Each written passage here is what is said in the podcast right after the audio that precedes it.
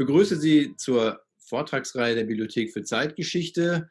Eigentlich hatten wir geplant, dass Christoph Jahr heute sein Buch Blut und Eisen, wie Preußen Deutschland erzwang, im Rahmen eines Vortrags vorstellt. Äh, Corona hat uns dazu bewogen, ein etwas anderes Format zu wählen. Deswegen freue ich mich ganz außerordentlich, äh, dass äh, Christoph Jahr heute zu einem Online-Gespräch zugeschaltet ist und dass er hierfür zur Verfügung steht. Vielen Dank, Christoph. Gerne. Nicht durch Reden oder Majoritätsbeschlüsse werden die großen Fragen der Zeit entschieden, sondern durch Eisen und Blut. Mit diesen Worten begründete Otto von Bismarck am 30. September 1862 die Notwendigkeit höherer Militärausgaben. Zehn Jahre später hatten die Waffen gesprochen. Im Deutsch-Dänischen Krieg von 1864, im sogenannten Deutschen Bruderkrieg zwischen Preußen und Österreich und im Deutsch-Französischen Krieg von 1870-71. Innerhalb nur weniger Jahre vollzog sich eine Revolution von oben. Es entstand das Deutsche Kaiserreich und die internationale Lage in Europa änderte sich grundlegend. Die Gründung des autoritären, preußisch dominierten Kaiserreichs wurde gewaltsam erzwungen, gegen viele Widerstände von innen, nicht zuletzt aus Süddeutschland, aber auch von außen. Die Jahre 1864 bis 1871 waren auch für Dänemark und Österreich von zentraler Bedeutung und nicht zuletzt für Frankreich stand doch das äh, Deutsche Kaiserreich gewissermaßen auch an der Wiege zur französischen Dritten Republik. Christoph Jahr zeigt in seinem Buch Blut und Eisen, wie Preußen Deutschland erzwang, eindrücklich, dass nichts alternativ war und alles hätte anders kommen können. Die Einigungskriege sind heute weitgehend Vergessenheit geraten da sie von der Erinnerung über die, weiten, die zwei Weltkriege äh, überlagert ist. Doch die Art und Weise, wie Preußen Deutschland erzwang, hatte Konsequenzen, die bis heute nachwirken. Grund genug, sich mal in einem Gespräch ausführlicher mit diesem Thema zu beschäftigen, abseits nationalistischer Mythen. Noch einmal herzlich willkommen, Christoph Jahr. Guten Tag. Hallo. Privatdozent Dr. Christoph Jahr wurde 1963 in Freiburg geboren. Nach dem Studium promovierte er 1996 an der Humboldt-Universität Berlin. Hier war er anschließend bis 2008 wissenschaftlicher Mitarbeiter bzw. Assistent. Er habilitierte sich 2006 und ist seitdem Privatdozent am Institut für Geschichtswissenschaft der Humboldt-Universität zu Berlin. Seine Forschungsinteressen umfassen Militär- und Gewaltgeschichte des 19. und 20. Jahrhunderts, ebenso wie die Vorurteils-, Antisemitismus und jüdische Geschichte. Von seinen zahlreichen Publikationen möchte ich nur zwei Monographien herausgreifen. Antisemitismus vor Gericht, Debatten über die juristische Ahndung judenfeindlicher Agitation in Deutschland 2011 sowie gewöhnliche Soldaten, Desertion, Deserta, Desertion und Deserteure im deutschen und britischen Heer 1914 bis 1918 aus dem Jahr 1998. Christoph, die Gründung des Deutschen Reichs im Spiegelsaal von Versailles liegt nun 150 Jahre her. Warum sollten wir uns heute noch mit einem so weit entfernten historischen Ereignis auseinandersetzen? Die Antwort ist meiner Meinung nach eigentlich ganz einfach. Dann damals wurde der deutsche Nationalstaat begründet, der über alle Brüche des 20. Jahrhunderts hinweg, vor allem natürlich den von 1945, also über alle diese Brüche hinweg, trotz allem bis heute fortbesteht bzw. wieder besteht. Und das heißt, das ist im Grunde die Phase, in der das Deutschland, das wir heute kennen, entstand. Und das Problem ist dabei aber, dass viele von uns, vermute ich, auf, ähm, das ein, ein Bild vor Augen haben, nämlich dieses berühmte Gemälde Anton von Werners, die Kaiserproklamation am 18. Januar 1871. Wir werden darauf, denke ich, noch zu sprechen kommen. Und da, was sieht man auf diesem Bild? Man sieht uniformgeschmückte, bärtige Männer mit Pickelhauben oder ohne, aber jedenfalls viele Männer, sehr militärisch, sehr adlig, dieses ist ein Geschichtsbild, das, glaube ich, bis heute sehr prägend ist und was, glaube ich, nicht so recht passt um, äh, für die heutige Zeit und viel zu einseitig ist. Und wo, denke ich, es heute wichtig ist zu zeigen, das ist nicht eine ferne Vergangenheit, die genauso aus dem Dreißigjährigen Krieg stammen könnte, sozusagen, sondern das ist etwas, was bis heute fortwirkt. Das, glaube ich, zum Teil auch erklärt, warum der deutsche Nationalstaat in der Folgezeit, wenn man so will, im gewissen Sinne umstrittener war, um es mal vorsichtig zu formulieren, als viele andere Nationalstaaten um ihn herum.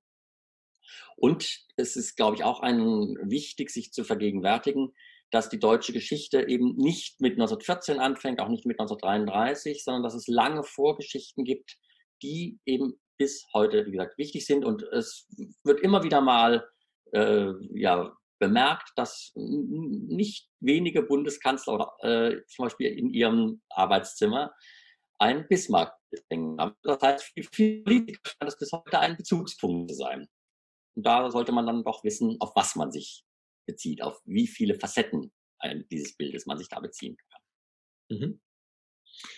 Ähm, wir haben es schon kurz erwähnt, die Einigungskriege sind heutzutage weitgehend äh, in Vergessenheit geraten, äh, auch ihre Umstände und ihre Folgen. Kannst du uns kurz skizzieren, äh, was genau da passiert ist?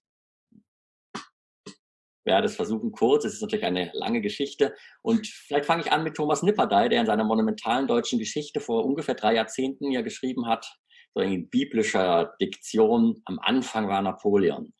Wir haben das 19. Jahrhundert ist, glaube ich, bis heute die Epoche, auf deren Schultern wir im Grunde immer noch stehen, trotz Internet, trotz aller modernen äh, Veränderungen seither.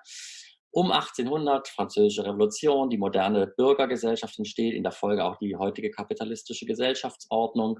Die alten Zöpfe sozusagen des Mittelalters der Zunftordnung werden abgeschafft.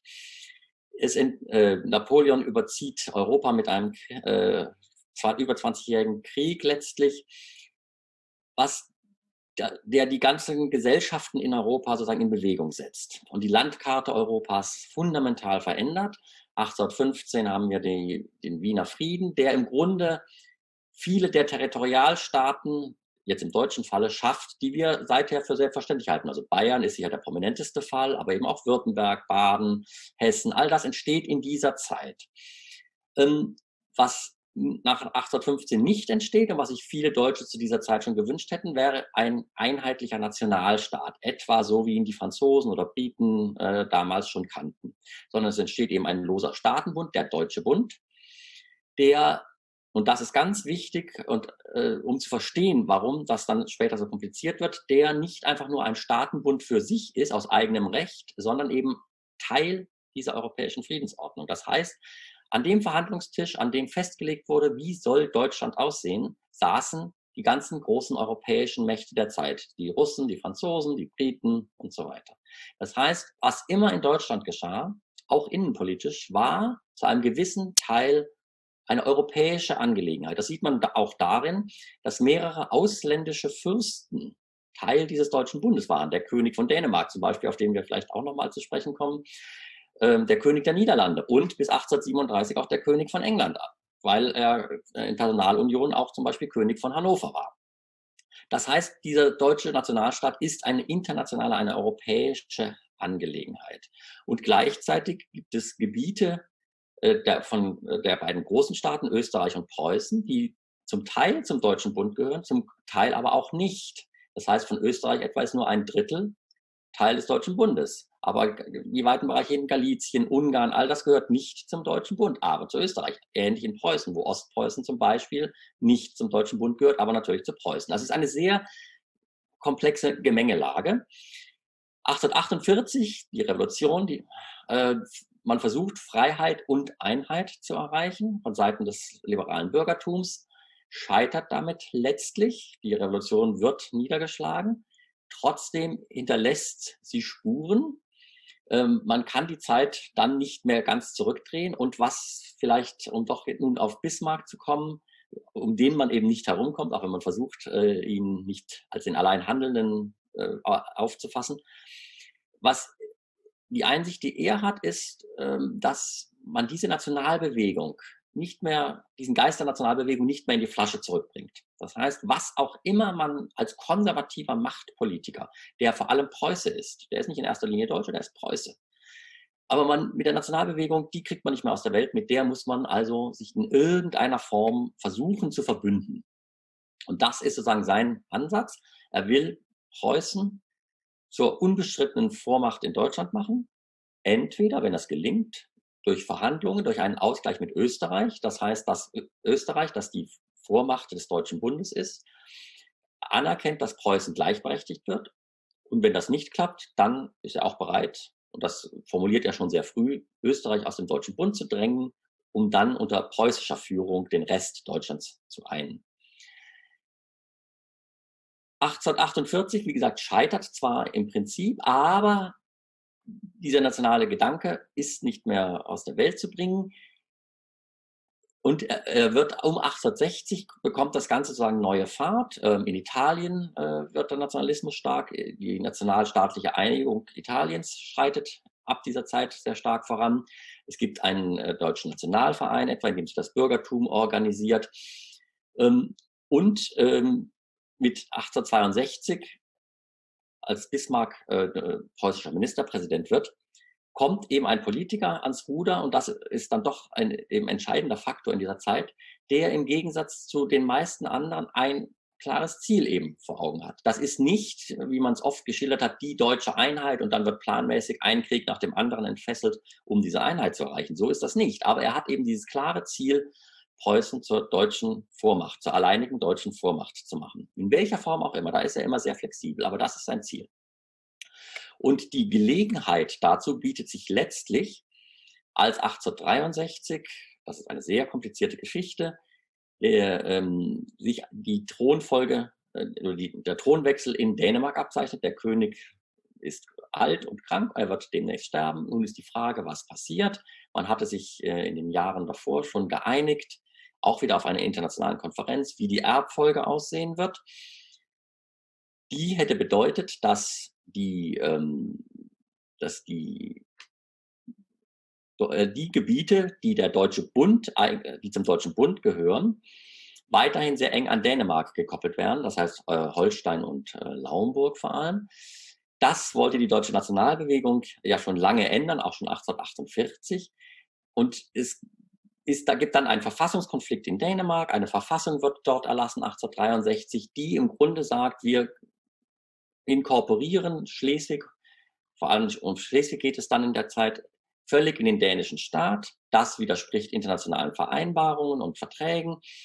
Das ist die Chance für einen Thronanwärter aus dem Hause Augustenburg, der dann in den Ring springt und sagt, ich will Herzog von Schleswig und Holstein werden der zeigt sich sehr liberal. Die nationale Liberalbewegung ist voll auf seiner Seite, unterstützt ihn. Auch manche Fürsten, etwa der Großherzog von Baden, ist sehr auf seiner Seite. Preußen und Österreich aber überhaupt nicht. Die wollen nicht, dass da ein neuer deutscher Mittelstaat entsteht, der ihre Macht schmälert. Die lange Rede, kurzer Sinn. Ist in, in dieser Zeit, 1863, 64, ist es eigentlich so, dass die deutsche Nationalbewegung Preußen und Österreich quasi als ihre Feinde sieht. Die beiden Großmächte werden gesehen als die Staaten, die keinen deutschen liberalen Einheitsstaat, Nationalstaat wollen. Und so ist es dann auch tatsächlich. 1864 äh, am 1. Februar, als das beginnt, was man oft den deutsch-dänischen Krieg nennt, ist, muss man sagen, das ist eine Fehlbezeichnung, das, weil der Deutsche Bund diesen Krieg genau nicht will gegen Dänemark. Der wird geführt, um einen internationalen Vertrag äh, zu sichern, den Dänemark verletzt. Aber faktisch führen Preußen und Österreich den eben, um die deutsche Nationalbewegung ähm, nicht zum Zug kommen zu lassen, um selber über Schleswig und Holstein bestimmen zu können. Dieser Krieg ist natürlich militärisch relativ schnell entschieden. Äh, Preußen und Österreich äh, teilen sich dann die Herrschaft in das Gebiet, aber man braucht nur auf den Atlas schauen. Preußen hat da viel zu gewinnen, Österreich eigentlich nur zu verlieren. Das heißt, man streitet sich sehr schnell, es wird nochmal kurz zusammengeflickt, dann 1866 bietet das den Anlass letztlich für äh, Preußen, äh, Österreich im Grunde äh, ein, ein, Ultimatum, zu, wenn man so will, zu stellen, und so dass es zum Krieg kommt zwischen Österreich und seinen Verbündeten und Preußen und seinen Verbündeten. Das heißt, das ist dann das, was man in einem gewissen Sinne als Bürgerkrieg oder als Bruderkrieg zeitgenössisch oft bezeichnet hat der zum Ergebnis hat, dass Österreich in einem unerwartet schnellen Feldzug aus diesem deutschen Bund herausgeworfen wird. König Rätz ist hier natürlich das Stichwort. Und danach Bismarck schon fast an seinem Ziel ist. Es wird der Norddeutsche Bund gegründet, der eben Preußen, die norddeutschen Mittel- und Kleinstaaten umfasst und dann auch schon eine Verfassung in Kraft setzt. Das heißt, in vieler Hinsicht der Vorläufer des Deutschen Kaiserreichs ist 1867. Die süddeutschen Staaten sind in einer sehr seltsamen Mittelposition. Auf der einen Seite sind sie formal so unabhängig wie nie. Es gibt keinen deutschen Bund mehr. Sie sind autonome Staaten. Andererseits sind sie durch äh, Militärbündnisse bereits eng an Preußen gekoppelt. Es gibt viele Angleichungsprozesse in dieser Zeit schon. Der, der, der Deutsche Zollverein etwa, der schon 1834 existiert, äh, wirkt sich hier sehr stark aus. Aber noch 1870 im Frühjahr scheint es keinen Weg zu geben, die inneren Widerstände, eben insbesondere in Süddeutschland, ähm, zu überwinden. Und war ist natürlich Frankreich äh, sehr stark gegen das Entstehen eines machtvollen deutschen Nationalstaats. Und dann ist 1870 die Emser Depesche, das Stichwort, das vielleicht noch am ehesten bekannt ist, äh, als Mitte Juli ähm, äh, König Wilhelm wie immer in Bad Ems äh, kurt, kommt es zu einem diplomatischen Zwischenfall um eine spanische Erbfolgefrage. Äh, äh das heißt, auch hier wieder haben wir im Grunde äh, ragt das 17., 18. Jahrhundert noch in das 19. Jahrhundert hinein. Es geht um dynastische Verwicklungen, die für sich genommen völlig bedeutungslos eigentlich sind, die aber in einem nationalistisch aufgeheizten Klima, sowohl in Deutschland wie in Frankreich, benutzt werden können, um einen Krieg herbeizuführen, an dem auch wiederum in beiden Ländern manche ein Interesse haben. Es gibt eine französische Kriegspartei, die sagt, nicht Rache für Sadova, Rache für König Rätz, wir dürfen Preußen nicht stärker werden lassen, als es schon ist. Wir wollen das mit einem Krieg verhindern. Es gibt andere in Frankreich, die das verhindern wollen um jeden Preis. Auch Napoleon III. etwa ist eigentlich eher zu einem Ausgleich gestimmt, aber eben zu der Zeit schon zu schwach, um das noch durchsetzen zu können. In Preußen gibt es auch viele, insbesondere König Wilhelm zum Beispiel und auch der Kronprinz, die von Bismarcks hasardeurhaftem Kriegskurs jedes Mal entsetzt sind. Sie waren 1864 entsetzt, sie waren 1866 entsetzt, sie sind es auch 1870 wieder, aber Bismarck setzt sich durch. Der Krieg kommt, auch der ist wieder, mit einem modernen Wort würde man sagen, heute ein Blitzkrieg, der erstaunlich schnell zur Niederlage der kaiserlichen Armee in Frankreich führt, Sedan, 2. September 1870 aber jetzt geschieht das Unerwartete. Der Kaiser kapituliert, aber Frankreich nicht. Es kommt zur Ausrufung der Republik. Der Krieg zieht sich noch über ein halbes Jahr hin und endet dann erst im Februar 1871. Äh, die Deutschen belagern Paris. Und so kommt es dann, dass auch die, dieser formelle Festakt, äh, diese Kaiserproklamation eben im Schloss von Versailles stattfindet, weil dort alle versammelt sind und dann dort das Deutsche Reich sozusagen in einem feierlichen Akt, der aber völlig bedeutungslos ist, aus der Taufe gehoben wird und quasi auf den Trümmern des geschlagenen Frankreichs. Und das ist sicherlich das große Erbe so in dieser Zeit, das auch sehr problematisch dann fortwirkte. Das war jetzt so in aller Kürze darzustellen. Ja, auf die Folgen kommen wir sicherlich später noch zu sprechen. Ich würde gerne noch einen Schritt zurücknehmen und zwar äh, auf das Thema Nationalismus äh, eingehen. Ähm, seit den Kriegen gegen Napoleon wollten viele Deutsche äh, einen deutschen Nationalstaat, so hast du schon erwähnt, äh, insbesondere natürlich die 1848er Revolutionäre. Ähm, aber wieso gab es dennoch äh, Widerstand gegen die Reichsgründung? Du hast es erwähnt, Anfang 1870 sah es eigentlich nicht so danach aus, als wenn es jetzt irgendwie äh, in nächster Zeit äh, zu einer Reichsgründung kommen würde. Äh, dass die Bayern ein bisschen eigen sind, das wissen wir alle. sind sie bis heute geblieben.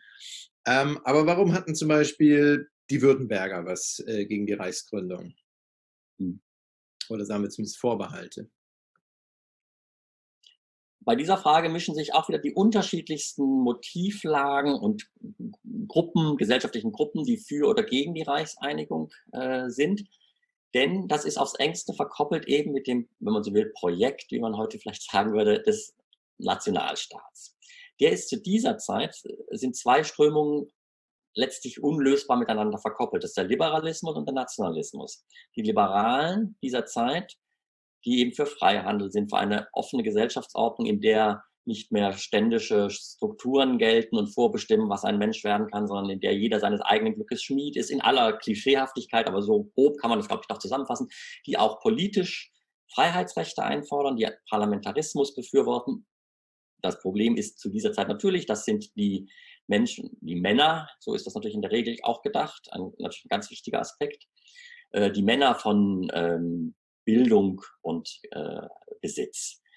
Das heißt, das ist auch durchaus ein Elitenprojekt, das die natürlich die einfache Bevölkerung ausschließt, aber trotzdem, es ist ein relativer Fortschritt natürlich gegenüber der alten monarchischen ständischen Ordnung.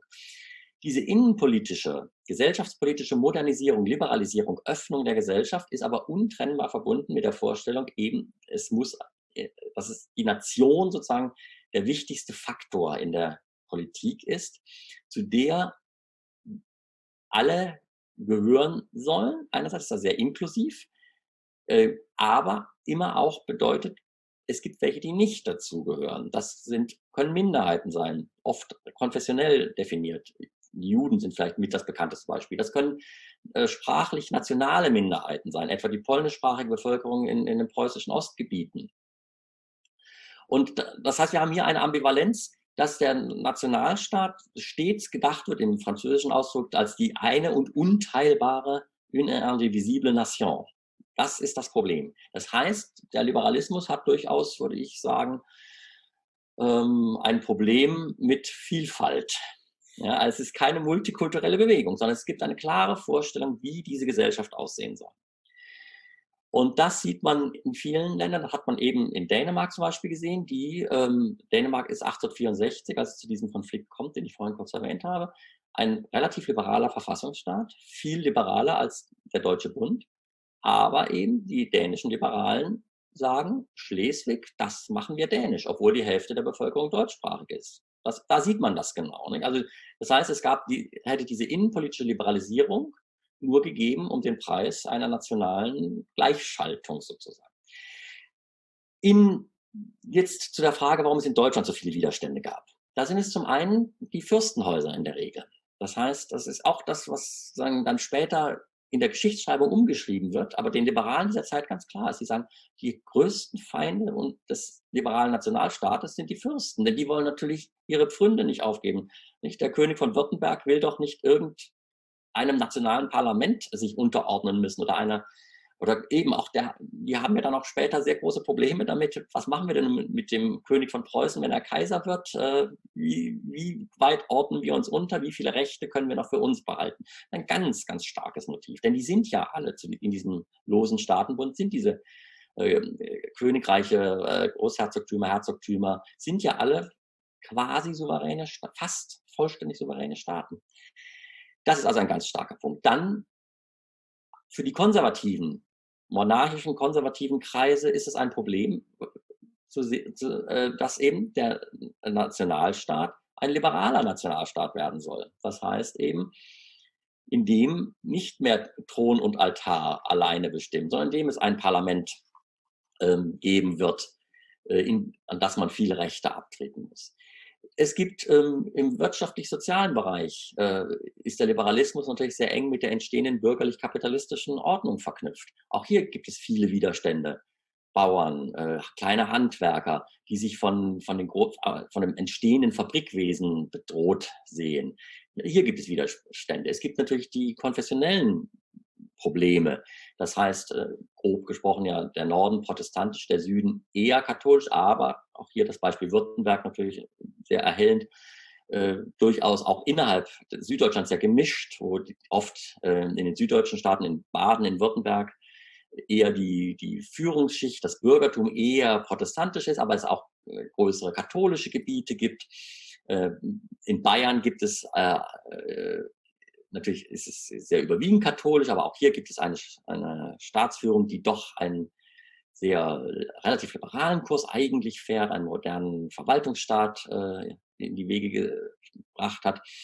Also hier gibt es ebenfalls sehr viele Widerstände. Das, und es gibt natürlich auch die Widerstände seitens der Demokraten, die ja auch wiederum im Süden, in Württemberg und insbesondere auch sehr stark sind, die tatsächlich auch mit gutem Grund natürlich den preußischen Militärstaat fürchten die sehen, wir im Süden, wir haben seit äh, 1820er Jahren Verfassungen, die Preußen brauchen da 30 Jahre länger und, äh, ne, und so setzt sich das ja fort.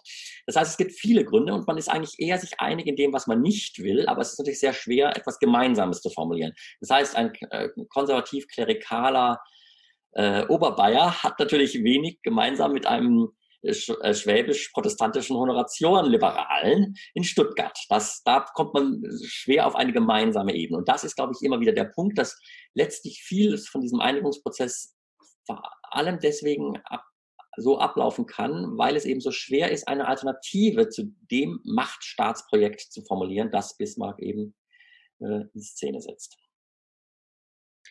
Das leitet sehr schön über ähm, zur außenpolitischen Lage beziehungsweise zu den drei Kriegen, die du erwähnt hast.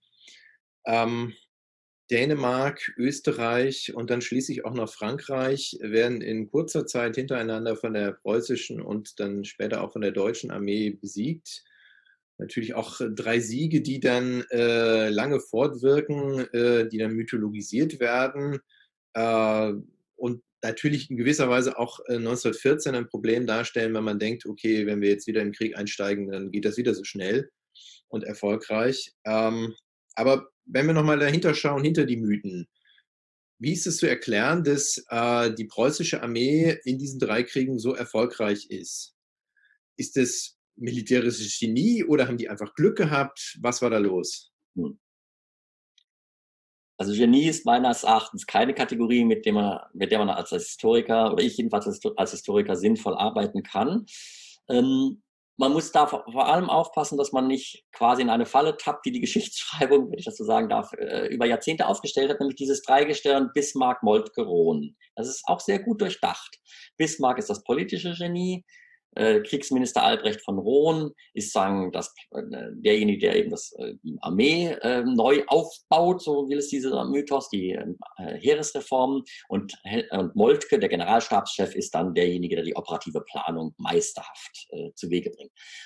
Das ist, wie gesagt, sehr lang so berichtet worden, aber wenn man genauer hinschaut, ist das durchaus alles zu relativieren. Etwa die preußische Armee ist nicht, unternimmt zwar in den 1860er Jahren tatsächlich äh, viele Reformschritte, aber die sind so ungewöhnlich und auch wieder nicht, sondern bauen auf früheren Reformen auf. Es ist ein ständiger Reformprozess, der, wie gesagt, in dieser Zeit eine gewisse Beschleunigung erfährt, aber nicht so einmalig ist.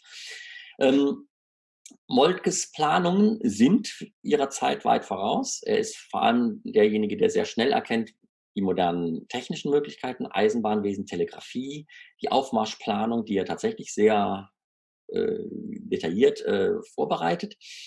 Aber auch da, wenn man genauer hinschaut, sieht man, es ist unendlich viel auch schiefgegangen. Es gibt etwa einen Bericht von äh, Ludwig Bamberger, zu dieser Zeit ein enger Vertrauter Bismarck, später ein scharfer Gegner, der davon berichtet, was da alles schief geht 1870, dass, es, dass Züge zusammenstoßen, sogar mit, mit äh, Todesopfern, dass äh, äh, Wagen mit Versorgung, mit Gütern, mit Lebensmitteln tagelang herumstehen, alles verdirbt äh, und nichts recht, vieles nicht rechtzeitig ankommt.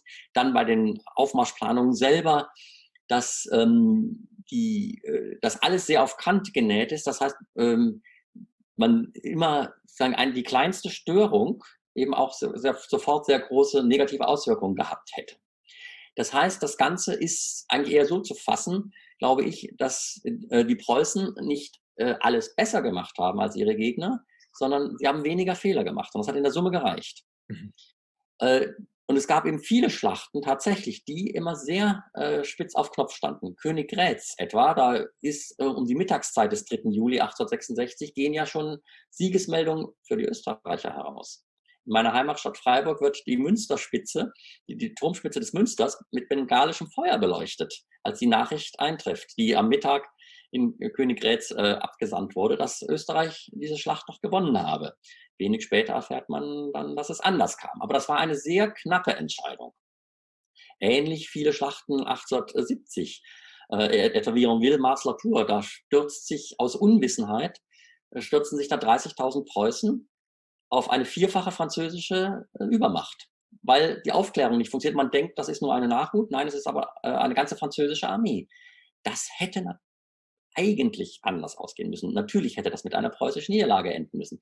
Durch in der Tat Glück, durch, dadurch, dass äh, die Franzosen ihrerseits die Gunst der Stunde nicht erkennen und nicht entschieden genug nachsetzen, kann die preußische Armee diese Schlacht so gerade eben noch für sich entscheiden unter großen Verlusten. Aber wie gesagt, es hätte anders kommen können. Und vielleicht das Wichtigste, ähm, was, äh, und das ins, insbesondere im Hinblick auf die Lernprozesse, die dann stattfinden und das, was 1914 dann anders ist, ist die Tatsache, dass es eben weder 1864 noch 66 noch 70, 71 zu einem Koalitionskrieg kommt. Das ist eigentlich das, was die europäische Geschichte ja prägt. 30-jähriger Krieg, 7-jähriger Krieg.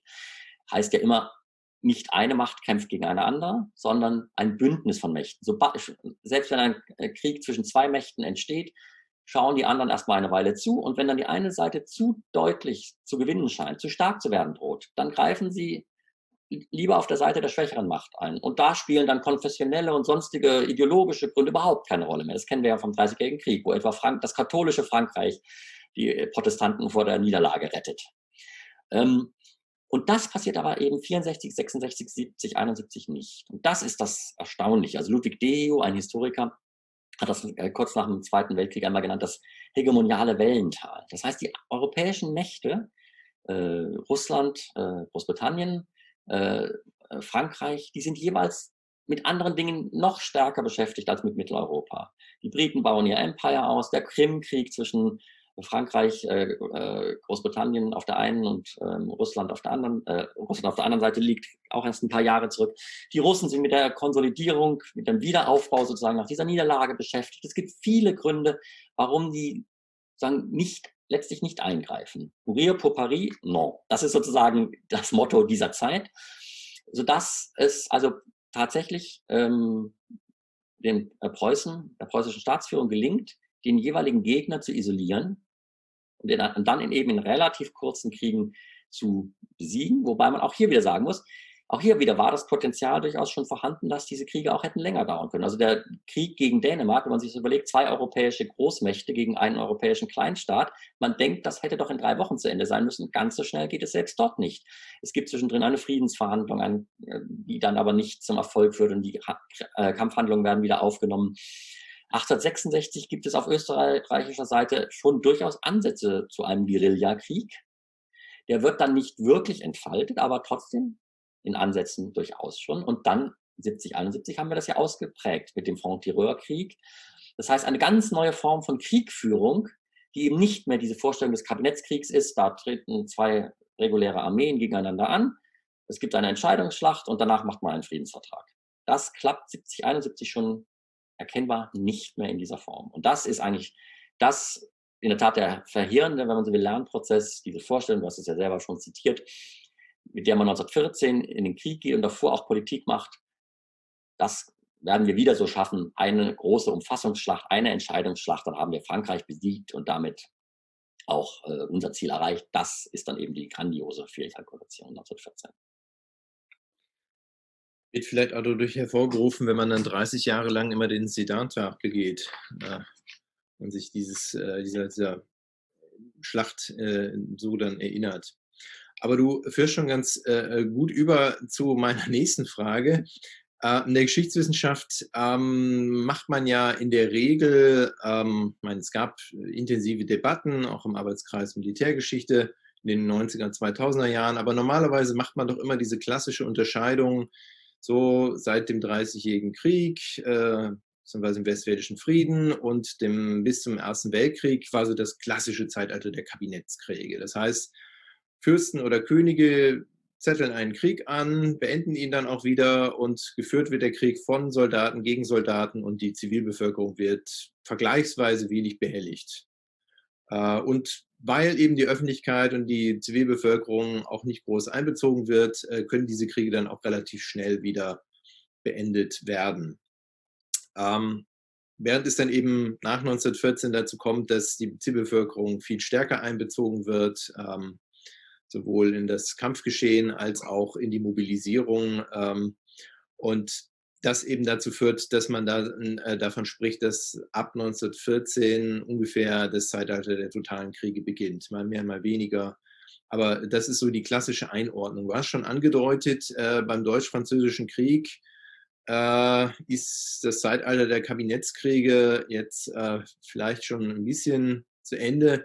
Aber wie würdest du das jetzt aus äh, der Warte des Jahres 2020 äh, beurteilen? Sind Inwiefern sind diese drei Kriege noch Kabinettskriege oder gibt es da schon Ansätze zu dem, was wir später totalen Krieg nennen? Ja, es ist in der Tat eine Periode des Übergangs. Ich denke, man kann es, glaube ich, im Wesentlichen auf drei Ebenen diskutieren. Das eine ist die politische Ebene. Da ist eben das, was wir vorhin auch schon kurz angesprochen hatten. Kabinettskriege, diese Vorstellung, dass äh, Regierungen alleine entscheiden, das ist so schon nur noch begrenzt der Fall. Natürlich entscheiden in den meisten Staaten äh, die Monarchen über Krieg und Frieden, aber es gibt eben Parlamente, es gibt eine nationale Öffentlichkeit, die mitreden will. Es gibt ein, ein Pressewesen, das eben in den 1860er, 1870er Jahren schon ganz anders entwickelt ist als noch zum Beispiel in der napoleonischen Zeit. Es gibt sowas wie Pressure Groups, wie man das heute vielleicht nennen würde, eben, man sieht den Einfluss der öffentlichen Meinung, etwa in Dänemark. Äh, Theodor Fontane hat das so schön äh, gesagt, als der dänische König sehenden Auges ein, die Verfassung in Gang setzt, in Kraft setzt, 1863, die dann letztlich zu dem Krieg gegen Preußen und Österreich führt. Also er weiß, was er da tut. Aber Fontane fasst das so zusammen, er hat sich entschlossen, lieber seine halbes Königreich durch eine Niederlage zu verlieren, als das Ganze durch einen Aufstand seines Volks gegen ihn. Ähm, auch in Frankreich natürlich, das ist ja sehr viel diskutiert worden, kommen wir vielleicht auch später nochmal drauf, ist ja die Öffentlichkeit sehr stark. Also wird, über Krieg und Frieden kann nicht mehr alleine durch die Kabinette entschieden werden. Auch wenn sie noch, noch würde ich sagen, 80, 90 Prozent äh, in die Waagschale werfen, aber eben nicht mehr 100 Prozent. Zweiter Bereich ist sicherlich militärisch. Das kann man, glaube ich, auch sehr kurz mit wenigen Stichworten äh, erfassen. Da ist das Kennzeichen dieser Zeit eben die Industrialisierung, die Technisierung des Krieges. Es werden äh, neue Schusswaffen, die äh, Artillerie wird äh, wesentlich verbessert, sie ist treffsicherer, kann weiter schießen. Die Gewehre, es werden Hinterlader eingeführt, die die gesamte Taktik vollkommen auf den Kopf stellen. Ähm, es gibt Neuigkeiten wie Stacheldraht, das frühe Form des Maschinengewehrs. Ähm, etwa schon 1864, als die Preußen Düppel erstürmen, äh, sagen ähm, Beobachter, das ist wie Sevastopol auf der Krim. Da hat das ja im Grunde angefangen, Mitte der 1850er Jahre schon. Das ist, und wenn man sich die Bilder heute anschaut, äh, habe ich den Eindruck, 1915 zumindest noch, hätte wäre kein Soldat der Westfront überrascht gewesen. Das ist wirklich, sieht schon sehr, sehr ähnlich aus. Auch wenn natürlich viele andere Aspekte sind noch sehr die traditionellen Kriege. Aber da tut sich viel. Es gibt Panzerschiffe auf den Flüssen, die eingreifen und so weiter. Also es ist militärisch tut sich da sehr, sehr viel. Die Zerstörungskraft erreicht eine neue Dimension. Und vielleicht das Wichtigste als drittes ist sozusagen das Gesellschaftliche, was sich da totalisiert im gewissen Sinne. Da ist sicherlich 1870, 71 das deutlichste Beispiel. Dieser Krieg dauert lange genug, eben doch über ein halbes Jahr, dass sich in, zumindest in Ansätzen das entwickelt, was man im Ersten Weltkrieg dann Heimatfront nennt.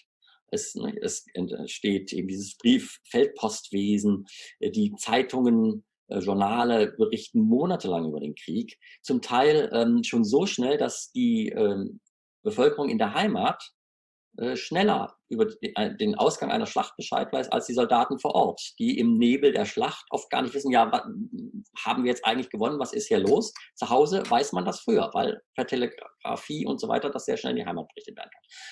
Man hat äh, das Problem eben der, der Verwundeten, die dann in, in die Heimat gebracht werden. Das heißt, der Krieg und auch seine negativen Seiten kommen tatsächlich in die Heimat zurück.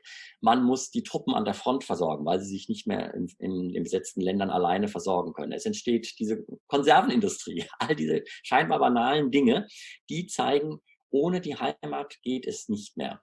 Das ist, wie gesagt, noch eher in Ansätzen. Und ich nehme an, dass ein Bauer in Oberschwaben auf der Ebene noch sehr wenig mitbekommen hat äh, jemand in Stuttgart äh, vielleicht schon stärker, etwa die äh, Baronin Spitzenberg, äh, die als äh, schwäbische Adlige in Berlin gelandet ist, beschreibt etwa einen Besuch in einer ähm, Lebensmittelfabrik sehr eindrücklich, wo man denkt, ja, äh, die Tütensuppe von heute ist sozusagen eine Erinnerung an das, was in dieser Zeit neu eingeführt wird. Also insofern spricht viel dafür, äh, tatsächlich zu sagen, hier ist im Grunde der Übergang eigentlich schon vollzogen. Er wirkt sich dann eben nicht weiter aus für Jahrzehnte, weil es eben zu keinem großen europäischen Krieg mehr kommt. Und 1914 ist das dann aber in der Tat sofort in vollem Umfang. Und es gäbe noch viele andere Aspekte, etwa die Tatsache Kriegsgefangenschaft, dass Hunderttausende Menschen in Kriegsgefangenenlagern enden. Auch das ist etwas in der Form Neues. Auch ansatzweise schon, dass die Zivilbevölkerung in den Staaten, wenn sie sagen im Feind, wenn man im Feindstaat lebt, dass man durchaus gewissen Repressionen ausgesetzt ist. Es gibt noch keine Internierungen wie dann im Ersten Weltkrieg, aber es geht schon in die Richtung. Also es zeichnet sich vieles von dem ab, was das 20. Jahrhundert dann so ausgesprochen unangenehm macht. Also man hätte an manchen Stellen schon Vorahnungen haben können und im Bereich der äh, Franc-Tireurs, äh, also der Freischärler, ähm, wie auch immer man das jetzt äh, bewertet, äh, äh, gibt es natürlich dann eine Folgewirkung, als dann 1914 diese Vorstellung wieder auftaucht. Da könnte so etwas sein. Aber ich möchte gerne nochmal auf den Punkt Alternativen zu sprechen mhm. kommen. Mhm. Ein Buch wirbt ja damit, äh, dass nichts alternativlos war und vieles hätte anders kommen können. Ähm, Im militärischen Bereich sind wir jetzt schon darauf eingegangen, ähm, aber die große Frage, die im Raum steht, finde ich, ist ja, ähm, der Krieg ist jetzt äh, im Kontext dieser, äh, das Reich entsteht im Kontext dieser drei Kriege, aber wäre denn auch eine Reichseinung ohne Krieg denkbar gewesen in aller gebotenen Kürze, hm. wenn man das so beantworten kann? Hm. Das ist natürlich tatsächlich eine sehr schwierige Frage. Ähm, ich möchte erstmal, was alles äh, hätte anders laufen können, sind diese vielen kleinen Entscheidungen. Also, was wäre gewesen, wenn König Wilhelm I. von Preußen im September 1862 tatsächlich abgedankt hätte und sein Sohn, der vergleichsweise liberale Kronprinz, auch wenn man das inzwischen auch etwas äh, skeptischer sieht, wenn der äh, an die Macht gekommen wäre. Was wäre gewesen, wenn Dänemark äh, sich auf den Status quo zurückgezogen hätte 1864 und äh, nicht darauf bestanden hätte, die neue Verfassung einzuführen? Dann wäre die preußisch-österreichische Drohung ins Leere gelaufen. Es wäre zu diesem Krieg nicht gekommen. Welche anderen Wege hätte es dann gegeben? Das ist, das ist diese Frage im ne, Geschichte im Konjunktiv, wo man tatsächlich unendlich ähm, äh, spekulieren kann. Ähm, die, eine weitere Ebene, die, glaube ich, zu diskutieren ist, ist diese Frage des, des Politischen. Ähm, dass äh, das Hauptproblem äh, meiner Meinung nach eben eigentlich ist, dass wenn die, dass die Gegenwehr gegen, ähm, wenn man so will, die Bismarckische Politik relativ schlecht organisiert war und hier ist tatsächlich die Frage, wie weit hätte das anders laufen können? Das wünschen wir uns heute im Nachhinein vielleicht, dass man sagt, warum hat die Bürgergesellschaft sozusagen nicht klarer gesagt, wir wollen die Einheit, aber wir wollen sie ohne Blut vergießen. Da sieht man aber dann natürlich in der Tat äh, das Problem, ähm, dass eine stärker vom Bürgertum getragene Einigung möglicherweise nicht unblutiger verlaufen wäre. Denn diese Vorstellung, das ist vielleicht das negative Erbe von 1848, 49, die hat sich doch sehr stark durchgesetzt. Diese Vorstellung, äh, wir als Deutsche sind sagen, von einer Welt umgeben, die im Grunde unsere, unseren Nationalstaat nicht hinnehmen will. Das weist, verweist zurück auf diese Tatsache, dass der deutsche Staat, der deutsche Bund eben in diese internationale Ordnung eingebunden ist. Das heißt, Franzosen und Briten und Niederländer und Dänen sagen, wir haben da mitzureden, was in Deutschland geschieht. Das will man nicht mehr akzeptieren. Aber das heißt eben auch, dann kann man eigentlich nur noch fast nur noch zu dem Schluss kommen, der gordische Knoten muss zerschlagen werden. Und dann ist man sagen, bei dieser kriegerischen, bei diesen kriegerischen Fantasien, die im Bürgertum auch sehr, sehr stark sind. Da gibt es also Zitate, die einem wirklich fast das Blut in den Adern gefrieren lassen, die den Franzosenhass in einer Art artikulieren, der auch an spätere Zeiten schon erinnern lässt. Der sagt im Grunde, wir müssen jetzt den Erbfeind äh, für alle Zeiten besiegen. Also insofern ist das in der Tat äh, mit der die letztlich nicht beantwortbare Frage, glaube ich. Hätte es eine realistische Alternative ähm, gegeben? Ich glaube, dass am ehesten noch ein konstitutioneller monarchischer Weg wahrscheinlich in Deutschland der, die einzige Chance gewesen wäre. Aber da fehlte eben die Machtoption. Also das sieht man sehr stark etwa an den Initiativen des äh, badischen Ministerpräsidenten von Roggenbach, der das lange Zeit versucht hat, äh, aber das ist dann eben nicht gewollt worden von denjenigen, die ähm, die militärische und politische Macht hatten. Also insofern ist diese Frage tatsächlich, wie gesagt, schwer zu beantworten. Ich glaube, dass ähm, das Hauptproblem dabei letztlich ist, ähm, dass äh, sehr schnell nach 1870 das Bewusstsein dafür verloren geht, in diesem Siegesrausch, wie sagen haarscharf das funktioniert hat, wie knapp jeweils die politischen, die militärischen Entscheidungen waren, dass man nicht mit äh, Glanz und Gloria gesiegt hat, sondern mit viel Glück, dass die internationale Konstellation eben zu dieser Zeit gerade so günstig war, dass es möglich war. Und dass man also diesen Staat im Grunde Europa aufgezwungen hat. Das kann man, glaube ich, doch so sagen. Das heißt, die anderen europäischen Mächte haben diesen deutschen Nationalstaat hingenommen, aber nicht mehr. Und da hätte nach 1870 sicherlich noch mehr erfolgen müssen, um das, wenn man so will, zu kompensieren. Es gibt zwar diese, diesen Ausspruch von Bismarck, das Deutsche Reich sei saturiert, man habe keine äh, Ansprüche mehr, aber das bleibt eben wenig glaubwürdig, wenn man die innenpolitische Entwicklung Deutschlands ansieht, die konservative Wende 1878, 79, dann auch das Kolonialabenteuer, dann die Aufrüstung, dann ab 1890 spätestens wird es ja sehr deutlich, dass Deutschland eben doch dieses Machtzentrum in der Mitte Europas ist, das nicht saturiert ist, sondern mehr will. Und insofern ist das, glaube ich, das große negative. Mhm. Um, dann gehen wir doch gleich mal einen Schritt weiter. 2014 gab es eine sehr intensive öffentliche und wissenschaftliche Debatte über die Ursachen des Ersten Weltkriegs. Ähm, auch hier wieder in gebotener Kürze. Ähm, nach 150 Jahren kann man sagen, wer schuld war am Ausbruch des Deutsch-Französischen Krieges. Und sind sich da deutsche und französische Historiker einig oder gibt es da Trennlinien äh, nationaler Art? Äh, in der Tat ist diese Kriegsschuldfrage von 1870 auch sehr, sehr intensiv ähm, debattiert worden, im Grunde von Anfang an und natürlich auch sehr stark entlang der nationalen Linien. Ich denke, es hat sich ähm, insofern ein Konsens weitgehend herausgebildet, dass man sagt, etwa diese Emser Depesche und diese ganze spanische Thronfolgefrage war ein Auslöser allenfalls. Es war nicht die eigentliche Ursache dieses, dieses Krieges. Ähm, ich glaube auch, dass man, dass, äh, man sagen kann, dass auch französischerseits äh, durchaus akzeptiert wird, dass Frankreich nicht unschuldig war. Aber ich habe durchaus den Eindruck, dass eine gewisse Spaltung äh, da noch vorhanden ist. Dass man also französischerseits ähm, durchaus die deutsche Schuld äh, noch sehr viel stärker betont und das eigene starke Mitwirken ähm, nur sehr zögerlich zuge. Also wenn man das, das ist immer schwer zu sagen, weil es natürlich auch äh, Forscher gibt, die das sehr deutlich formulieren.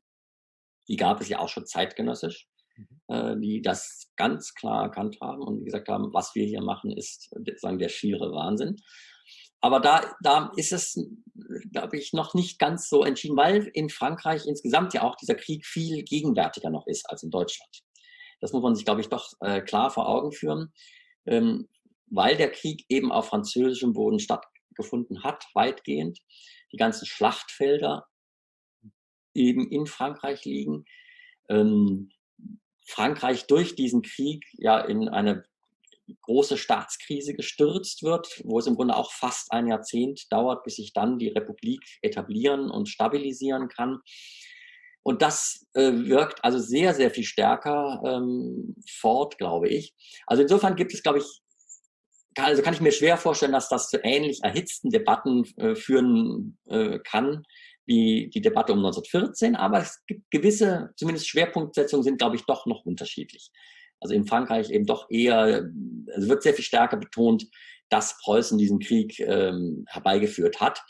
Und äh, der, der eigene Anteil wird dann eher etwas geringer eingeschätzt. Und in, aber ich denke, man muss das ganz klar sagen, dass es eben dieser Krieg tatsächlich, glaube ich, ein, fast schon ein Musterbeispiel dafür ist, wenn zwei Seiten den, den Krieg wollen, beziehungsweise den Frieden nicht ausdrücklich wünschen, dann ist ein Krieg tatsächlich unvermeidlich. Und es gab eben auf beiden Seiten, habe ich auch vorhin schon kurz geschildert, Interessen, diesen Krieg zu führen.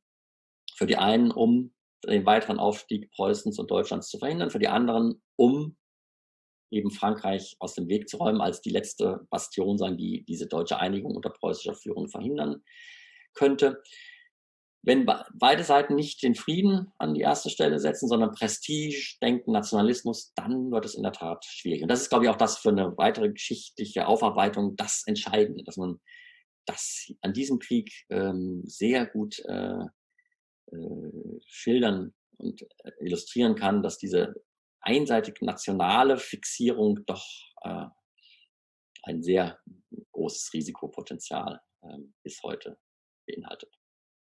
Und insofern würde ich auch sagen, ist eben auch dieser äh, Nationalstaat, der da entsteht, eben von vornherein eben ein problematischer Nationalstaat, der tatsächlich dieses Erbe nicht los wird, dass äh, er aus diesen Kriegen hervorgegangen ist. Das bleibt an ihm sozusagen haften. Mhm. Aber die Kriege hatten ja nicht nur Auswirkungen auf Deutschland, sondern eben auch auf die Nachbarstaaten. Wir haben es schon an verschiedenen Stellen beleuchtet. Ähm, da würde ich noch mal eine Frage stellen wollen, äh, die über 1871 hinausgeht, aber direkt damit zusammenhängt. Äh, und das finde ich ist die frappierende Frage, wenn man jetzt Frankreich 1871 mit Deutschland im Jahr 1918 vergleicht, könnte man ja meinen, okay, wir haben relativ gleiche Ausgangsbedingungen, ein verlorener Krieg äh, und es entsteht eine Republik. Ähm, also eine Demokratie, die aus einer Niederlage hervorgeht. Ähm, die Franzosen äh, tun sich nicht so ganz leicht, sich damit abzufinden nach 1871, aber es entsteht doch eine funktionierende Demokratie, bis, die bis 1940, bis dann wieder die Deutschen vor der Tür stehen, äh, Bestand hat. Äh, also ein gelungenes Experiment, wenn man so will. Äh, in Deutschland hingegen etabliert sich zwar auch 1918 eine Demokratie, äh, die dann aber sich 1933 ja, selbst zerstört ähm, oder von ihren inneren Feinden zerstört wird. also ein Experiment, was letztendlich nicht glückt. Ähm, gleichzeitig steht natürlich auch immer so ein bisschen die Frage im Raum, ähm, was nimmt äh, die Französische Republik an Erbe aus diesem Krieg denn äh, mit? Ähm, die Frage, die immer im Raum steht, ist Elsass-Lothringen. Ähm, wir haben alle im Schulunterricht mit äh, geteilt bekommen, im Prinzip, dass Elsass-Lothringen da so ein loderndes Feuer war, was da irgendwie immer im Untergrund äh, noch da war und dann 1914 dann quasi auch eine große Motivation darstellt für Frankreich, ähm, an diesem Krieg teilzunehmen, damit eben äh, Elsass-Lothringen zurückgewonnen werden kann, dass 1871 an Deutschland abgetreten werden muss. Auch hier wieder die Frage, äh, wie kann man das relativ kurz darstellen? Äh, warum gelingt dieser äh, Demokratisierungsprozess in Frankreich nach 1871 im Gegensatz zu Deutschland, obwohl man doch dieses Problem Elsass-Lothringen zum Beispiel mit sich rumträgt oder die immensen äh, Geldsummen, die an das Deutsche Reich als Reparation zu zahlen sind? Hm. Das ist auch wieder eine sehr komplexe Frage. Zunächst würde ich das in der Tat sehr stark betonen, wie krisenhaft erstmal diese Stabilisierung ist. Es gibt ja nach 1871 ähm, durchaus äh, sofort den Versuch der Monarchisten, die Republik gleich wieder abzuschaffen. Äh, die Republik überlebt im gewissen Sinne eigentlich hauptsächlich deswegen, glaube ich, weil die Monarchisten in zwei Lager wiederum gespalten sind, also sich nicht einigen können, wen sie denn als neuen König haben wollen.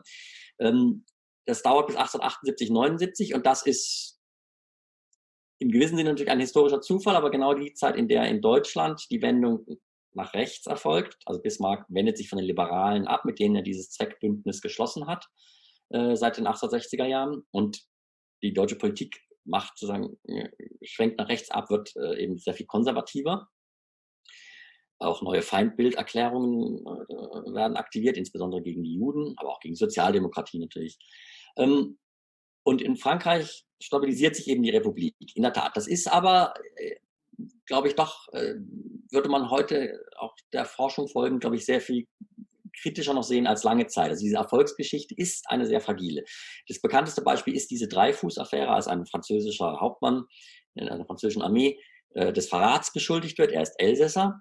Das macht ihn schon verdächtig und er ist Jude, macht ihn doppelt verdächtig. Und diese wirklich lange schwerende Krise, die ja zeigt, wie knapp das auch in Frankreich ist. Also die Republik siegt am Ende, sie kann sich sozusagen durchsetzen. Aber es ist, es ist eine äh, knappe Nummer. Das baut aber natürlich in Frankreich auf, in der Tat darauf auf, dass es eine sehr viel stärkere, denke ich, Bürgergesellschaft gibt als in Deutschland, die eben in Deutschland sich dann im Kaiserreich auch durchaus entwickelt, aber immer mit diesem politischen sich etwas schwer tut. Also da doch ähm, äh, sagen, sich nicht so entfalten kann, wie das in äh, Frankreich äh, der Fall ist. Dann hilft natürlich auch die Wirtschaft, also es sind erstmal Boomjahre, bevor dann die große Depression kommt. Das hilft Frankreich relativ schnell, zum Beispiel die finanziellen Belastungen der Reparationen äh, loszuwerden. Also hier ist, äh, hat, die, hat Frankreich sozusagen auch Rückenwind, während eben nach dem Ersten Weltkrieg, der dann doch eben sehr viel verheerender ist als äh, dieser deutsch-französische Krieg, das muss man sich auch vor Augen führen, das ist eben ein Weltkrieg, der vier Jahre dauert und nicht ein halbes Jahr. Das sind doch nochmal, glaube ich, andere Dimensionen. Und was, glaube ich, schon auch noch eine Rolle spielt, ist die Ideologisierung. Auch die ist 1870, 71 durchaus schon vorhanden. Also es geht um Freiheit, Menschenrechte, Bürgerrechte. Wir sind, da, wir sind das fortschrittliche Frankreich und auf der deutschen Seite dieses verkommene äh, Welschland, äh, ja, das wir dagegen sind vertreten, das wahre Christentum, die Polen, ja, und so weiter. Das gibt es alles auch schon, aber es ist doch äh, deutlich schwächer. Und vor allem ähm, wird das Klima auch in Deutschland äh, zunächst ist das gar nicht so von diesem extremen Nationalismus geprägt. Die, etwa die Siegesfeiern von äh, Sedan-Tag oder die Siegesmäher, die stehen. Das sind natürlich aus heutiger Sicht äh, martialische Dokumente des Militarismus und des Nationalismus. Aber in ihrem zeitgenössischen Kontext sind sie eigentlich noch relativ gemäßigt. Also in der Regel wird darauf verzichtet, den Gegner, Frankreich in diesem Falle, ausdrücklich zu demütigen, etwa zu dämonisieren, sondern wird gezeigt, wir haben gewonnen, wir waren die Stärkeren. Hurra, hurra, hurra. Aber dabei bleibt es auch. Das kommt später. Das sind so diese 20, 30 Jahre danach. Im Grunde, als diejenigen, die das wirklich erlebt haben, so langsam abtreten, als es ins kulturelle Gedächtnis übergeht. Das ist ja auch das, was wir oft beobachten. Nicht? Und das ist, glaube ich, ein ganz wichtiger Punkt. Und das gilt natürlich auch für Frankreich, für die Elsass-Lothringen-Frage, die am Anfang sehr äh, stark natürlich ist, aber die letztlich dann auch ähm, in den Hintergrund tritt. Äh, das, Frankreich hat ganz andere Themen und Probleme. Es ist eine Kolonialmacht. Es, die Industrialisierung schreitet voran. Es muss seinen Platz in der Welt behaupten. Und so das sind, das sind Fragen, die viel wichtiger sind. Aber ich, in der Tat bleibt es, glaube ich, trotzdem so, dass Elsass-Lothringen sicherlich kein lohn, lohnendes Feuer ist, aber ich denke, die Glut unter der Asche, so würde ich es vielleicht beschreiben. Die ist da. Das heißt, es ist als ideologisches Fragment jederzeit aktivierbar. Und das passiert natürlich 1914. Äh, aber es gibt etwa Jean Jaurès, der Sozialistenführer in Frankreich, der ja dann äh, äh, am Vorabend des Ersten Weltkriegs ermordet wird, weil er gegen diesen Krieg äh, ist, der das, glaube 1911, 1912 ungefähr so formuliert, das große Problem Frankreichs, unser Problem ist, dass wir nicht akzeptieren können, dass wir nur noch une grande nation und nicht la grande nation sind. Wir sind, dass wir nicht mehr die große, sondern eine große Nation sind. Also das, das ist, glaube ich, dieser Ablösungsprozess von dieser Sonderstellung, die man in Frankreich für sich beansprucht und die eben trifft auf diesen, diese deutsche Vorstellung. Wir sind jetzt sozusagen diejenigen, die das Geschick Europas in der Zukunft bestimmen wollen und sollen. Das ist, glaube ich, eher erklärt, glaube ich, mehr als jetzt unmittelbar das Erbe von 1870, 71. Aber natürlich, du hast es auch schon angesprochen, der Franc-Tireur-Krieg etwa. Das ist so, da sind, da sind viele Fragmente aus dem Krieg 70, 71, die 1914 dann sich eben sofort äh, extrem negativ auswirken. Der Franc-Tireur-Mythos, dann diese Vorstellung eben, dass man quasi einen Blitzkrieg führen kann, dass man mit zwei, drei entscheidenden Schlachten Frankreich aus dem Weg räumen kann, obwohl eben 1914 dieser große Koalitionskrieg von Anfang an stattfindet, den es eben 1978, 71 nicht gegeben hat. Das ist ein sehr schönes Schlusswort. Du hast auch eine tolle Metapher geliefert mit der Glut in der Asche äh, als ja, äh, verhängnisvolles Erbe dieser Zeit. Äh, das sich dann spätestens 1914 äh, und in den folgenden Jahren dann auswirkt. Aber im Prinzip ja von vielen Bereichen, äh, wir haben es an verschiedenen Stellen angeschnitten, ja bis heute vorwirkt. Also Deutschland ist bis heute kein, äh, Österreich ist bis heute kein, kein Teil von Deutschland. Äh, die deutsch-dänische Grenze sieht auch anders aus als äh, 1864. Ähm, und die internationale Lage, die innenpolitische Lage. Auf ganz vielen Feldern haben wir hier äh, eine recht kurze Zeitspanne von sieben Jahren äh, im 19. Jahrhundert, äh, die eben lange Zeit äh, in Vergessenheit äh, geraten war, äh, aber offensichtlich ist verdient, dass man sich wieder sehr intensiv mit ihr beschäftigt. Das haben wir heute mal kurz angeschnitten und dafür möchte ich mich nochmal ganz herzlich bei dir bedanken, Christoph. Vielen Dank. Ja.